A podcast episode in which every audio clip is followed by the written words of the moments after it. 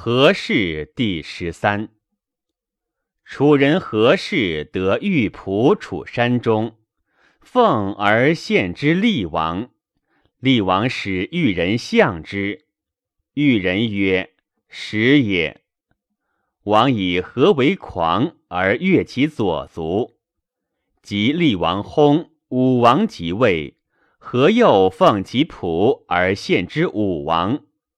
武王使玉人相之，又曰：“使也。”王又以何为狂，而越其右足。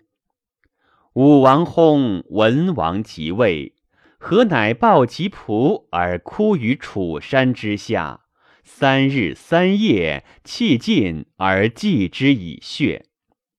王闻之，使人问其故，曰：天下之乐者多矣，子奚哭之悲也？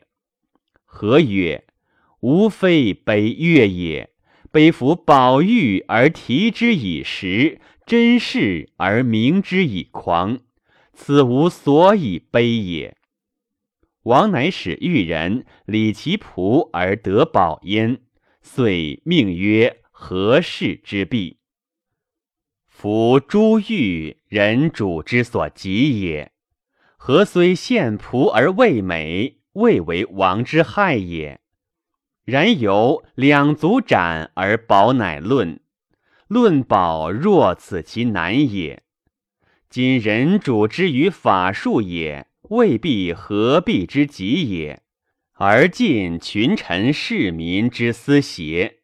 然则有道者之不禄也。特帝王之仆未献耳。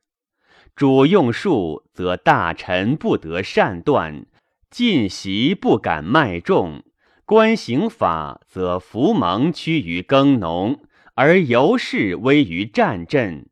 则法术者，乃群臣市民之所惑也。人主非能备大臣之意，越民盟之匪。独周乎道言也，则法术之事虽至死亡，道必不论矣。昔者吴起教楚悼王以楚国之俗曰：“大臣太重，封君太重。若此，则上逼主而下虐民，此贫国弱兵之道也。不如使封君之子孙三世而收绝禄。”绝灭百利之禄制，损不及之之官，以奉选练之事。道王行之积年而薨矣。吴起之解于楚。商君教秦孝公以廉十五，设告作之过，凡诗书而明法令，塞司门之情而随公家之劳。尽游患之民而显耕战之事，孝公行之，主以尊安，国以富强。八年而薨。商君车裂于秦。楚不用吴起而削乱，秦行商君法而富强。二子之言也已当矣。然而知解无起而车裂商君者何也？大臣苦法而细民勿治也。当今之事，大臣贪重，细民安乱，甚于秦楚之俗。